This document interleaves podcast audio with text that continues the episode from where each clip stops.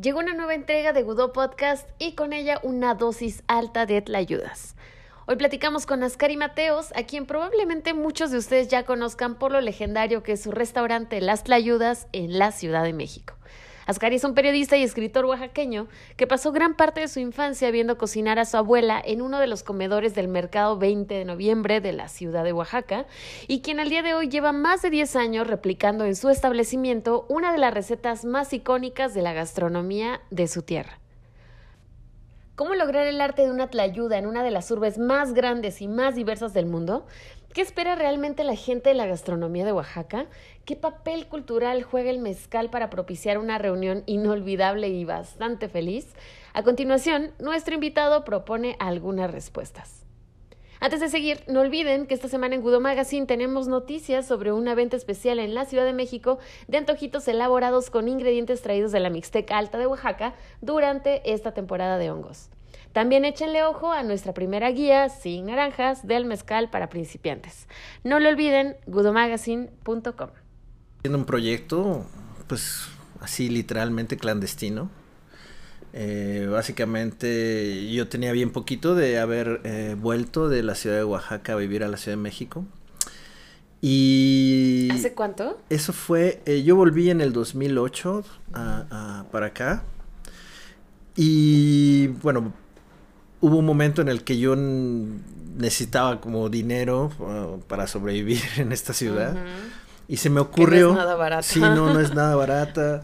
Y además, pues yo venía de estar acostumbrado a, a, a, una vida mucho más relajada en Oaxaca, donde las cosas no son tan caras. Uh -huh. Bueno, hasta ese momento, ahora uh -huh. me parece que se han encarecido. Un montón.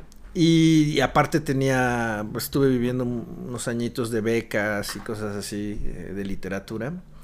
Pero pues ya de pronto, pues dije, pues me tengo que poner a hacer algo serio, ¿no? Aparte, digo, escribir es, es muy serio también, pero de repente sí necesitaba hacer... los flujos de dinero con la escritura Exacto. son extraños también. Si no eres este, un, un escritor consolidado, pues de pronto vivir de la literatura es complicado. Entonces decidí que en, en la casa donde, donde vivía con una amiga, eh, tiene una, tenía una azotea pues bastante grande.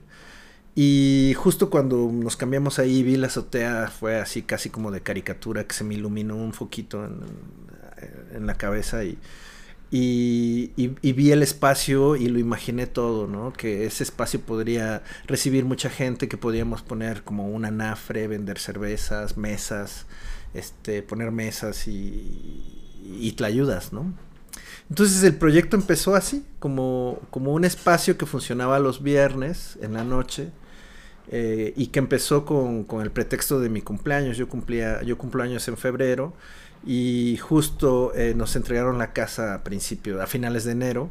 Entonces yo convoqué por Facebook, ajá, yo convoqué por Facebook a todos mis amigos para pues, celebrar mi cumpleaños y puse que había, habría este chelas y mezcal y tlayudas, ¿no? no el cartel del año.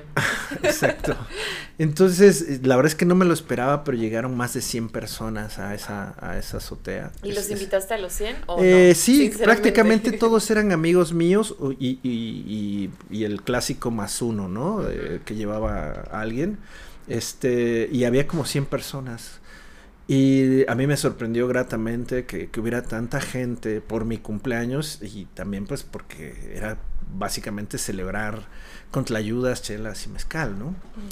Eh, obviamente todo estaba a la venta, ¿no? Y, y, y, esa primera noche fue, fue un éxito porque abríamos, abrimos de 8 a 2 de la mañana y fue wow. un éxito, la verdad, así, más de 100 personas.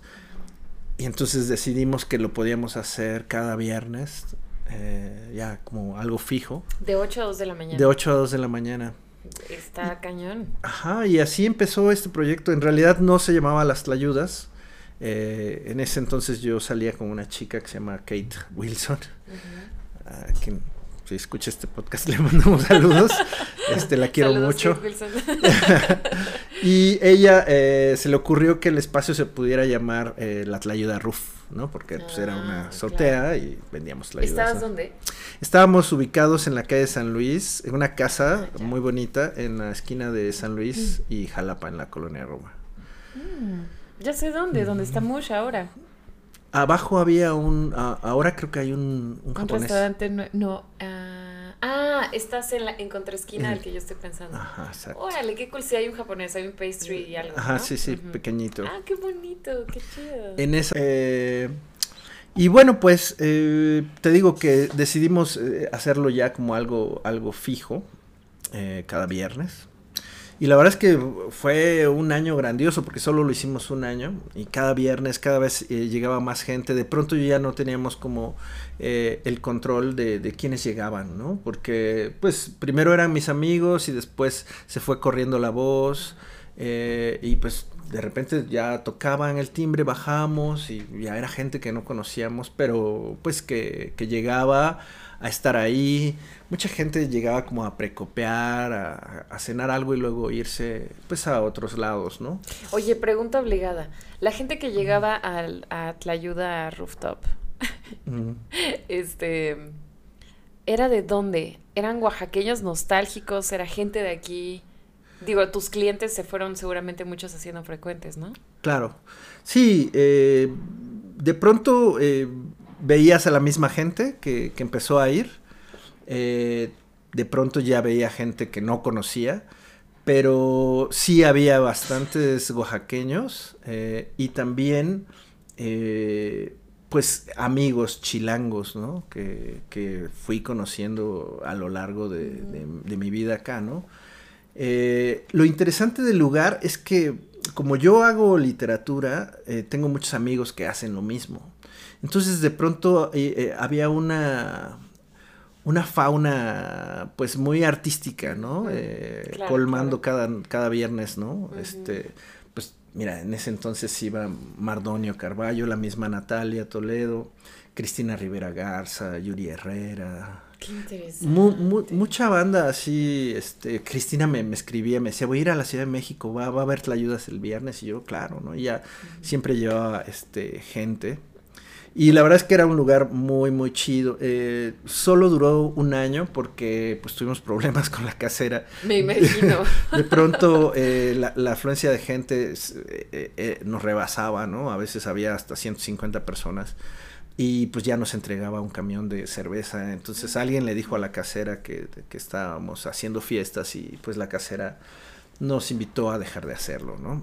Entonces, pues, el, proyecto tuvo que parar, yo me fui un tiempo de, del país, me fui con una beca a Argentina unos meses, y cuando regresé, eh, pues ya regresé con, con, el deseo de, de, establecer un lugar, ¿no?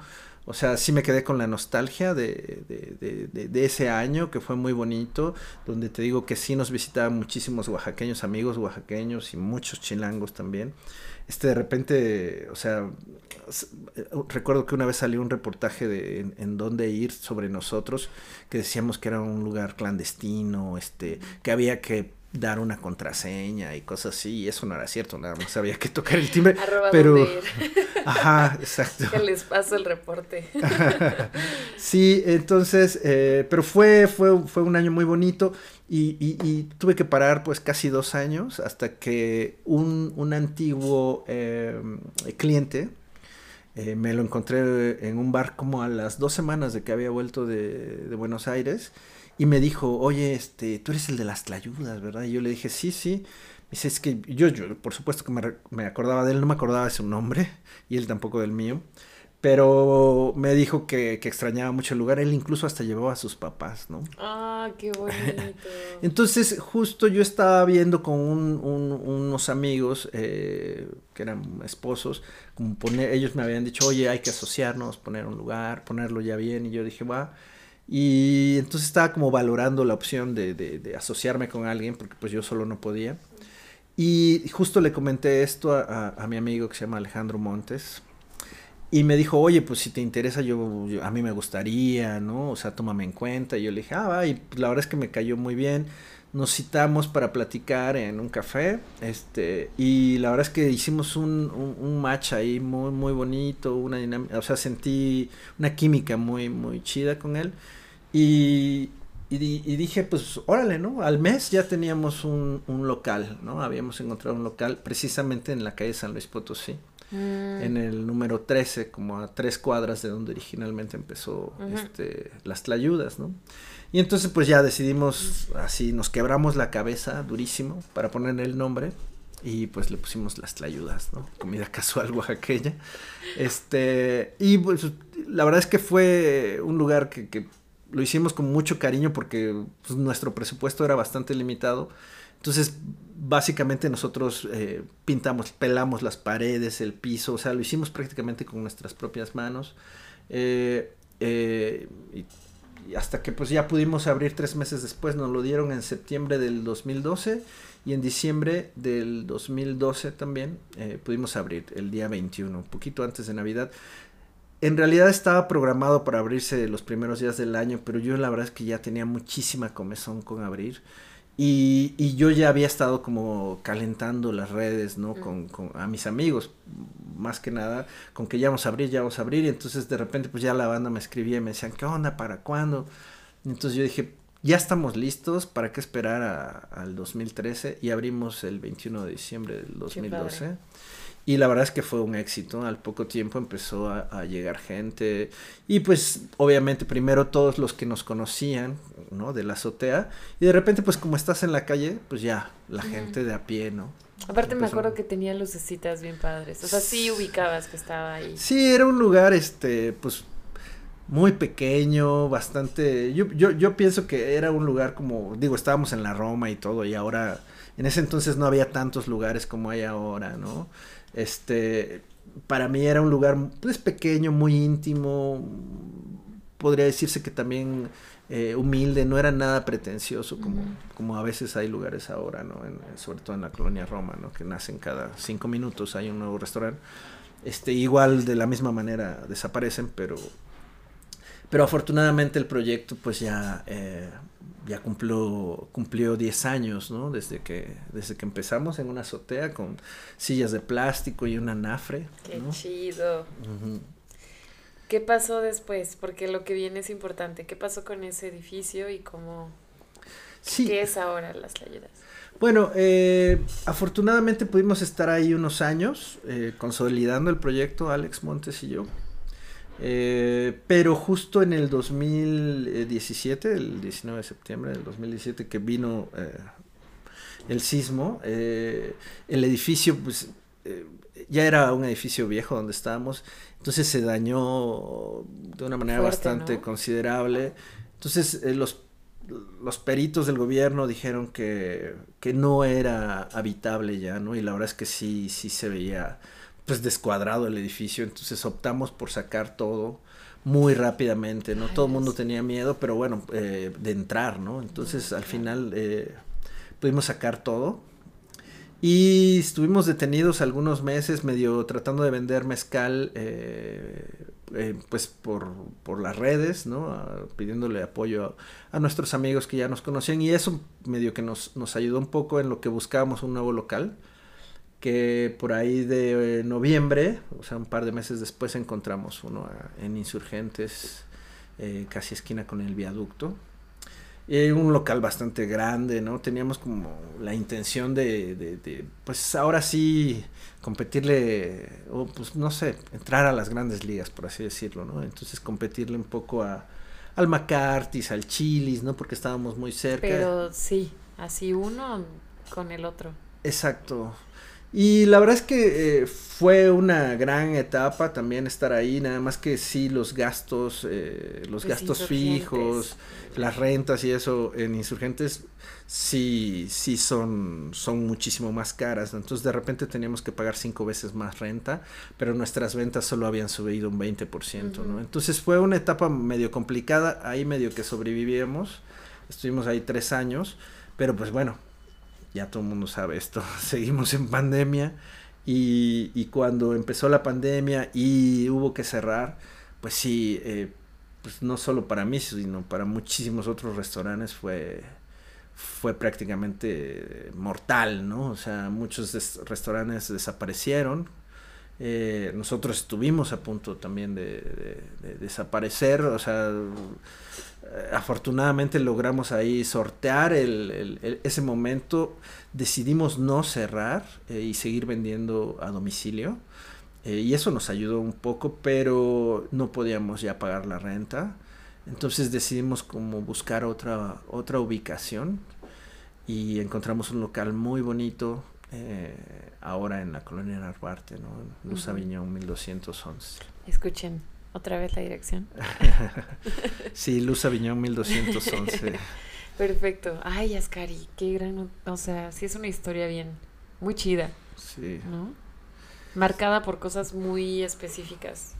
Sí, digo, eh, eh, hemos aprendido a ser resilientes, ¿no? Con, con todas estas catástrofes, por así decirlo.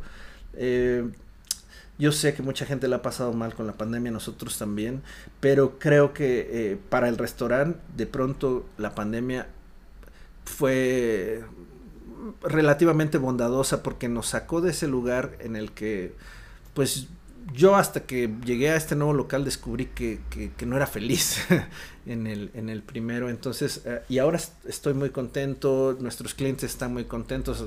Digo, ha, habido muchos clientes que nos dicen, ¿qué, ¿qué, pasó, no? Este cambio hizo como que la cocina, o sea, ahora siento que saben más ricas las tlayudas y así. Claro, pero es que es algo que hace sentido. sí, sí, totalmente. Eh, sí, sí había mucha presión en Insurgentes, pero bueno también eh, agradecemos nuestra etapa Hemos ido itinerando, pero estamos muy contentos donde estamos y estamos tratando de, hacer cosas distintas dentro de, las tlayudas. ¿no? ¿Qué, ofrecen las tlayudas? Cuéntanos, si, si vamos y no conocemos, ¿qué es lo que podemos encontrar? ¿Cuál es tu oferta? el corazón de tu proyecto.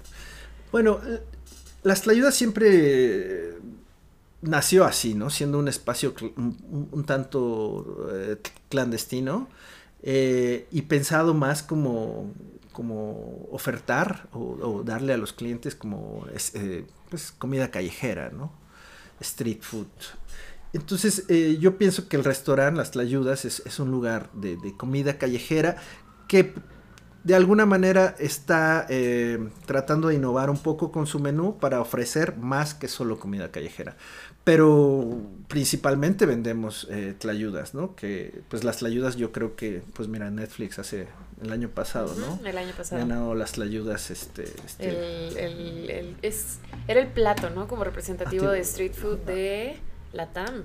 Ajá, de Latinoamérica. Sí, creo que la final fue el ceviche peruano. Peruano, ajá, exacto. Y la tlayuda. Es verdad. ese día, ese día vendimos como tres veces más tlayudas. El día que ganó oh. O sea, todo el mundo estuvo pidiendo ayuda. Yo creo que toda esa semana. O sea, y justo estábamos en pandemia, entonces fue, digo, fue de mucha ayuda. Sí, claro, gracias Netflix. Esos días. Este, pero sí, básicamente vendemos tlayudas. Eh, quisimos darles un giro, no solo vender las clásicas, ¿no? De, de tasajo, cecina, chorizo, chapulines. Tenemos unas versiones vegetarianas, unas de huitlacoche, de camarón este y otras cositas, ¿no? Pero, pero nuestro menú también, pues, no, no se limita solo a tlayudas, ¿no? También tenemos algunas sopas, que sopas como de guías, ¿no? Que es una sopa muy tradicional en Oaxaca, tú lo sabes. Este, tenemos eh, una crema de chapulín que me inventé casi accidentalmente. Eh, y sopa de frijol, eh, ya vendemos tuétanos, vendemos tacos de, de todos esos ingredientes que son como bastante tradicionales y que los oaxaqueños comemos todos los días en Oaxaca, más otras cositas, ¿no? Eh, digo, hay guacamolitos, eh, hay molotes, eh, hicimos una versión de molotes como los que hacen en el Istmo y otros, ahora ya tenemos los molotes clásicos del valle. ¿En serio? Voy a ir. Tiene, de verdad tiene no sé cuántos años que no me como una orden de molotitos con... Ah, pues Ay, qué rico. Ya, ya tenemos en las traídas como bueno, ya iré. Además, sabes que ahorita que estás diciendo como haciendo recuento de la, de la carta, yo hay algo que te lo he dicho varias veces así de por WhatsApp, es como de, amigo Ascari, amo los frijoles de las tlayudas. Los frijoles que son base de un montón de cosas son una, una chulada, de verdad. Sí, yo creo que es bien importante. De pronto parece que hacer una tlayuda es simple, ¿no? Porque pues, son, es asiento, frijoles, eh, queso y, y la proteína que tú quieras pero sí, eh, sí es un factor de peso eh, cómo cocinas esos frijoles que le untas a la tlayuda, las salsas con los que acompañas tu tlayuda, ¿no? O sea, y todo... Exactamente. Yo la verdad es que personalmente, y en el restaurante las vendemos cerradas porque pienso que las, a mí nunca me gustaron las tlayudas abiertas porque no están del todo calientes y no sé, no, no, tengo ahí un tema y no me gusta el queso así deshebrado y directo en la tlayuda. A mí me gusta que se derrita, ¿no? Claro. Entonces, eh, en las tlayudas vendemos así, pero bueno, siempre está esta eh, batalla, ¿no? Entre la quieres abierta o cerrada, ¿no? Pero supongo que también lo pones a elección, ¿no? Si hay alguien que te diga, la verdad, quiero mi tlayuda abierta. Eh, hay quien, lo, quien la pide así, se la damos así, pero si alguien dice quiero una tlayuda de tal cosa, nosotros se la damos cerrada. Y, y, me parece muy bien porque se mantiene caliente, ¿no? Sí, yo también la prefiero cerrada, sinceramente. Sí, Oye, Ascari, em, ahora, con todo este, eh, con toda la historia que nos cuentas, creo que es muy claro darnos cuenta que eres un sensor como muy fiel del público, ¿no? De la, bueno, no de la Ciudad de México, sino que está en la Ciudad de México y va y consume a un restaurante como Las Tlayudas. Entonces, ahora sí entremos en esa materia. Eh, cuéntanos un poco cómo percibes tú, ¿no? Esta, esta demanda de la gente que quiere este, comer este tipo de, de comida en la ciudad. Pues mira, hasta hace unos años yo pensaba que no había tantos lugares eh, de comida oaxaqueña. Creo que históricamente a la gente siempre le ha gustado la comida oaxaqueña, o sea, incluso desde antes de que yo naciera ah, ya había ese gusto, ¿no? Eh, pero no había lugares para comer eh, comida oaxaqueña. Yo no sé si soy, obviamente no soy la primer tlayudería que hay en la ciudad, pero sí puedo pensar que soy de las primeras, ¿no? Porque ahora, o sea, me he dado cuenta que hay nuevos lugares eh, y, creo que de pronto acercar eh, la, gastronomía oaxaqueña al, público en general aquí, llegar a la Ciudad de México, es algo bueno. O sea, digo, está chido que la gente vaya a Oaxaca, eh, el estado, que es el segundo estado más pobre de, la, del país, necesita el turismo, mm. Pero pues no toda la gente puede ir, ¿no? Eh, y, más ahora, ¿no? Que es pandemia. Pero desde hace muchos años ya existe esta oferta, al menos desde hace unos 15 eh, años yo sé que hay eh, algunos lugares, algunos tienen mucho más, pero son muy tradicionales, ¿no? Creo que también la Ciudad de México demanda otras cosas, entonces nosotros nos, de alguna manera nos hemos tenido que ir adaptando, incluso desde como empezamos en una azotea, que tratamos de hacer todo como de una manera muy tradicional, casi casi, pues te digo, con una nafra y carbón y todo eso. Este, también nos hemos tenido que ir adaptando a las necesidades de, de, la gente, ¿no? En la Ciudad de México. Sí, eh, sí nos visitan a nosotros, eh, bueno, a las Tlayudas personalmente, sí, sí visitan eh, mucho público oaxaqueño y eso me hace sentir bien, siento que, que, lo que hacemos este, está chido, porque por si recuerdo, hay un amigo que es del Istmo, que es un cliente, al menos va dos o tres veces al mes y me acuerdo que un día tenía que viajar a la ciudad de Oaxaca y, y, eh, se iba el sábado en la mañana y pasó un viernes en la noche a cenar y me dice, no, pues es que mañana voy a Oaxaca. Y yo le dije, o sea, ¿por qué, o sea, si mañana vas a estar en Oaxaca, ¿por qué vienes a cenar? A, la ayudas todavía, ¿no? Si mañana puedes... Me dice, es que de verdad me gustan mucho tus tlayudas, incluso más que las de Oaxaca. Entonces, cuando me dijo eso, así yo sí me... y aparte el ismeño que tiene un paladar ahí bastante exigente. Claro, y yo creo que tiene que ver con, con dar la tlayuda este, cerradita, ¿no? Doblada, porque en el istmo se comen así, más que abiertas. la abierta es más del valle, ¿no? Pero también hay lugares, ¿no? Como en Libres, ¿no? Que es el clásico de Oaxaca, ¿no? O muchos otros lugares que son clásicos que venden este la tlayuda cerrada. Yo, yo de esa tlayuda soy, ¿no? Sí. Entonces, este, pero sí, o sea, yo pienso que cada vez eh, el nacimiento de, de, nuevos lugares está haciendo que la gastronomía cada vez sea más valorada e incluso, ¿no? Pues ahora grandes chefs se están moviendo hacia la ciudad de Oaxaca. Digo, desde hace mucho ya, ya, ya se consideraba y ya se, se, de alguna manera no quiero decir apropiar, pero sí se alimentaba la cocina de, la ciudad de muchos elementos oaxaqueños, ¿no? Que son muy, muy diversos. Entonces, a mí me da muchísimo gusto que cada vez haya más lugares. Yo no, no siento que, que, tenga que estar compitiendo con otros lugares, sino que creo que vamos, que cada quien tiene un nicho y vamos generando, eh, pues vamos de alguna manera eh, repercutiendo, ¿no? Dentro de, de, la oferta gastronómica de la ciudad, que es, además de Oaxaca, pues hay muchísimas otras cosas muy diversas, ¿no? Y, por ejemplo, ¿cuál es el, el papel que juega el mezcal en las tlayudas? Porque, ¿sabes? Me, me atrevo a decir que siento que cuando hay mezcal en una mesa, en un restaurante, la dinámica siempre cambia. O sea, no es lo mismo ir a un lugar donde te estás tomando chelas nada más y comiendo la comida o vino, ¿no? El mezcal siempre arma algo ahí como muy especial. No sé cómo lo vivas tú. Pues es que sí, el mezcal cambia las dinámicas, no solo en las mesas, ¿no? O sea, tú te tomas un mezcal y empiezas a, a ser más feliz. Bueno, a mí me pasa. Pasar, te voy a pasar un mezcal. sí, eh, a mí particularmente me gusta mucho el mezcal. Eh, sí, creo que el, mezcal juega un, papel muy importante y creo que el mezcal eh, en, la práctica llegó a consolidarse más rápido que la misma comida. Porque yo mm. recuerdo hace ya, pues, yo creo que esto ha de tener unos 20 años, que ya había como este, eh, eh, catas de mezcal en algunos lugares, ¿no? Eh, yo llegué a ir hace pues, ya varios años a esas degustaciones, ¿no? El mezcal es algo que entró desde antes y que se ha, se ha consolidado pues mucho mejor que la, que la comida ahora, ¿no? O sea, era más fácil encontrar un lugar donde pudieras tomarte un mezcal que, que un lugar donde pudieras comerte una tlayuda, por ejemplo, ¿no? Eh, y para mí el mezcal es, muy importante, ¿no? O sea, yo sí, eh, desde el primer momento en el que decidí poner esta azotea, para mí sí era importante que, hubiera el eh, mezcal, ¿no? entonces, creo que es una muy buena combinación el alimento, cualquier alimento, con el mezcal, porque a mí, eh, en, o sea, yo me siento en una mesa y de repente me, me, sirven un mezcal y la verdad es que me abre el apetito, ¿no? Y siempre después de comer puedes echarte otro mezcal como para el, clásico desempance, ¿no? Desempance. Nomás es el pretexto. Sí, sí. Pero yo sí jalo a los pretextos. sí, yo también.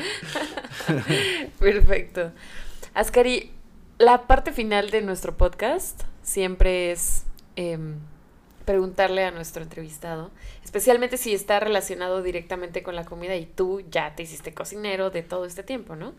Que nos compartan una receta muy sencilla, que nos cuentes una receta súper sencilla que la gente a lo mejor pueda hasta replicar en su casa. Si, si es la de los frijoles estaría mejor. no, no es cierto. tú decides cuál. Eh, pues sí, podría eh, compartirles, digo, a mucha gente le gusta eh, la sopa de frijol eh, de, las tlayudas, ¿no? Y en realidad es, muy simple hacerla. Em, básicamente hay que poner a cocer en una olla express, eh, recomendablemente, porque si no tarda mucho, supongamos un kilo de frijoles, que con eso alcanzará para hacer al menos unas 12 sopas aproximadamente. Entonces poner a cocer un kilo de frijoles negros, negros, negros. Eh, obviamente con un trozo de cebolla, ajo, sal. Y eh, una vez que están cocidos, se licuan eh, con, hoja de aguacate tatemada en un comalito. Yo recomendaría unas 8 hojitas, depende del tamaño, pero si son de buen tamaño, pues unas 8, si no, pues unas 10, 12, ¿no? Este, se tateman y luego eh, todo lo, de la olla se va echando dentro de la licuadora. Nosotros le ponemos un poco de chipotle para que tenga un ligero toque picante, pero no mucho, solo, pues yo creo que con unos 8 chipotlitos está perfecto para hacer toda esa olla, para hacer unas 12 platos de sopa. Eh, se licua y luego con un poquito de aceite y, un poquito de cebolla fina, pero muy finamente picada. yo calculo que un cuartito de la cebolla este, se, se sofríe y después se, echa la, el, lo que es el, licuado ¿no? de, la hoja, de la hoja de aguacate y, y los frijoles. Y se deja este, hervir un poco Es, yo, nosotros la preparamos con julianas de tortilla, entonces eh, freímos eh, julianitas de tortilla eh, y ya cuando la servimos le, le, ponemos estas julianitas de tortilla ya fritas, un poquito de queso fresco y un poquito de aguacate y ahí hay una rica sopa de frijol. Y un mezcalito. Y un mezcalito. Ay, qué rico. Qué delicioso. Sí, sí. Estoy salivando un montón. Pero ya tengo tu receta. Sí, perfecto. Oye, Escari, muchísimas gracias por estar con nosotros. Fue una gran plática, conocimos una gran historia y por favor vayan a las Tlayudas. Muchas gracias a ustedes por, por invitarme y pues les deseo mucha suerte con este proyecto. Este, y sí, pues eh, quien quiera ir, nos va a dar muchísimo gusto recibirlos. Las Tlayudas Comida Casual Oaxaqueña. Ya saben dónde, en redes sociales y en... Estamos en Facebook, en, en, en Instagram somos Las Tlayudas CDMX y en Facebook eh, Las Tlayudas Comida Casual Oaxaqueña. El Twitter es Las, eh, las Tlayudas, las guion bajo Tlayudas. Perfecto. Pues nos vemos pronto por allá, Scary. Ojalá que sí. Muchas gracias, saludcita. Salud.